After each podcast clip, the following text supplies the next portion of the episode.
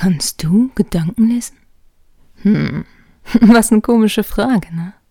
Kann ich Gedanken lesen? Würdest du mir glauben, wenn ich sage, ich kann Gedanken lesen? Mhm, ja, wahrscheinlich nicht, ne? Und es ist auch sehr unwahrscheinlich, dass du Gedanken lesen kannst. Aber oft nehmen wir das an in unserem Leben. Und dann kommen wir zu Gefühlen und Entscheidungen, die gar nicht so toll sind. Und das kann uns sogar krank machen. Hm, ich möchte heute mal über Gedankenlesen reden und über ein bisschen über eine Denkverzerrung.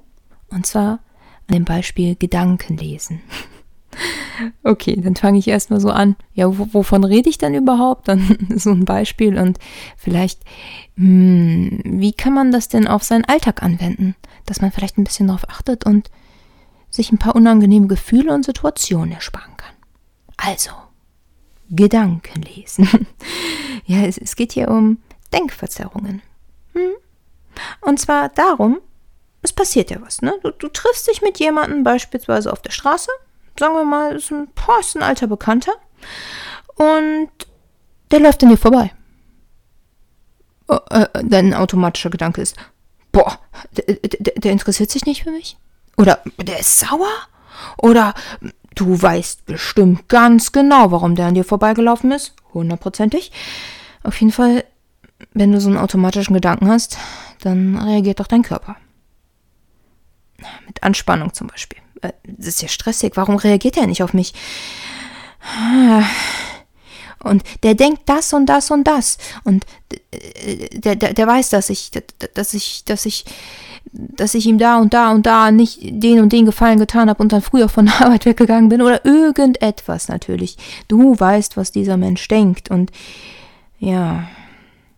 Und dann verhältst du dich wahrscheinlich so, dass du ihm vielleicht nicht noch hinterherrufst und sagst, so, hi, schön dich zu sehen, sondern vielleicht bist du dann ruhig, weil du denkst, er ist sauer auf dich und versteckst du dich hinterm Auto? Ich, ich hoffe nicht, dass du dich hinterm Auto versteckst, aber je nachdem, wie negativ dein Gedanke ist, kann es ja, kann das sein. Du kannst auf einmal ängstlich werden. Vielleicht wirst du auch traurig. Vielleicht ist der Bekannte ja von einer ehemaligen Arbeitsstelle hm, und du musstest dich leider von ihm verabschieden und von anderen Kollegen auch und vielleicht gar nicht so gut und hm, vielleicht hattest du das Gefühl, alle waren gegen dich, aber muss ja nicht unbedingt sein. Vielleicht waren das nur einzelne Leute und ah, es kann ja immer irgendwie sein, dass man auseinandergeht und du weißt ja nicht, was die anderen denken. Meist Ganz ehrlich, meist denken die anderen gar nicht an dich. Das Gute ist, wir sind ja meist subjektiv auf uns gerichtet. Das heißt, wir denken die meiste Zeit so über uns nach, sodass wir gar nicht so auf unser Umfeld so die ganze Zeit gucken. Und ja, dann werden die anderen sich wahrscheinlich sehr wenig Gedanken über dich machen. Deswegen die Gedanken der anderen ganz entspannt. Meist denken sie gar nicht über dich nach, denn wie viel denkst du denn so über andere nach, ne? Also Bestimmt schon ein paar Mal, wenn es was mit dir zu tun hat, aber oft hast du ja auch Menschen in deinem Leben auf einmal nach Jahren, oh, übrigens, und hast die ganzen Jahre nicht dran gedacht. Kann mit dem Kollegen genauso sein. Der hat dich vielleicht auch einfach gar nicht gesehen. Ja. Also, Gedanken lesen, das geht schon mal nicht, ne? Auch, auch, auch wenn wir das oft denken, ne? Also, was meine ich damit Gedanken lesen? Es geht praktisch darum, dass du eine Situation erlebst und eine Gedankenverzerrung hast. Und ich möchte jetzt ein bisschen über Gedankenlesen reden. Und dann kommt natürlich eine Reaktion, die vielleicht gar nicht so auf der in Anführungszeichen Realität ja, basiert. Es geht ein bisschen nach Beck. Und ähm, ja, der kognitiven Verhaltenstherapie. Und ich habe mir das Gedankenlesen mal rausgenommen, weil ich das immer sehr interessant finde. Und man erwischt sich selber dabei. Also ganz ehrlich, ich kann mich davon nicht freisprechen und wer das kann, wow, mein Respekt. Manchmal checkt man das erst nachher. Aber wenn man weiß, worum es geht, kann man es danach realisieren und dann auch hm, zu anderen Reaktionen kommen, zu anderen Verhalten oder auch sein, sein Verhalten anders anordnen. Denn dann weiß man vielleicht, oh, vielleicht muss ich da gar nicht traurig sein und ja, vielleicht kannst du auch innerlich ein bisschen über dein Verhalten hm, mit ein bisschen Abstand äh, lächeln. Ja, und wohlwollend auf dich gucken. Und nicht so fies, sondern denken, ah, oh, das war echt ängstlich und es war doch eigentlich gar nicht, äh, ja, es hatte gar keinen Grund wirklich. Also ich war einfach nur ängstlich und habe die Situation komplett anders gesehen und gewertet. Es war ein automatischer Gedanke. Meine Bewertung war einfach, hui. Und wenn es dir gerade zum Beispiel nicht gut geht und du negativ auf dich siehst und auf die Umgebung, auf deine Umwelt und vielleicht auch auf deine Zukunft, dann kann es sehr häufig passieren, dass beim Gedankenlesen richtig fiese Gedanken rauskommen. So, der mag mich bestimmt gar nicht. Und die wollen mich gar nicht treffen. Und es kann, es kann wirklich weit ausufern. Und das kann auch richtig krank machen. Ja. Beim Gedankenlesen und der Gedankenverzerrung meinte der, der Beck, ähm, dass man nimmt praktisch an, dass man genau weiß, was andere denken ohne es überprüft zu haben.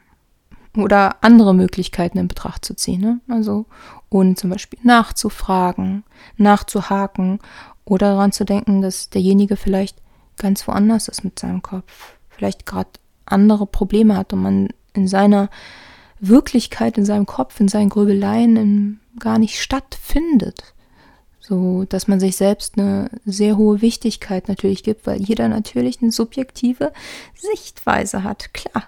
Ja. Aber wenn du solche automatischen Gedanken hast, dann kannst du ab und zu solche Situationen aufschreiben.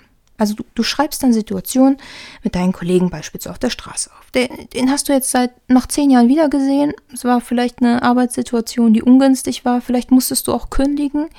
Und konntest dich auch gar nicht so richtig verabschieden. Also, und du läufst jemanden über den Weg und der grüßt dich nicht. Er läuft an dir vorbei. Erster Gedanke, hm, der mag mich nicht. Der ist sauer auf mich, vielleicht, weil du nicht mehr hingegangen bist. Oder der, vielleicht, wenn du krank geworden bist, der ist sauer, dass ich krank geworden bin.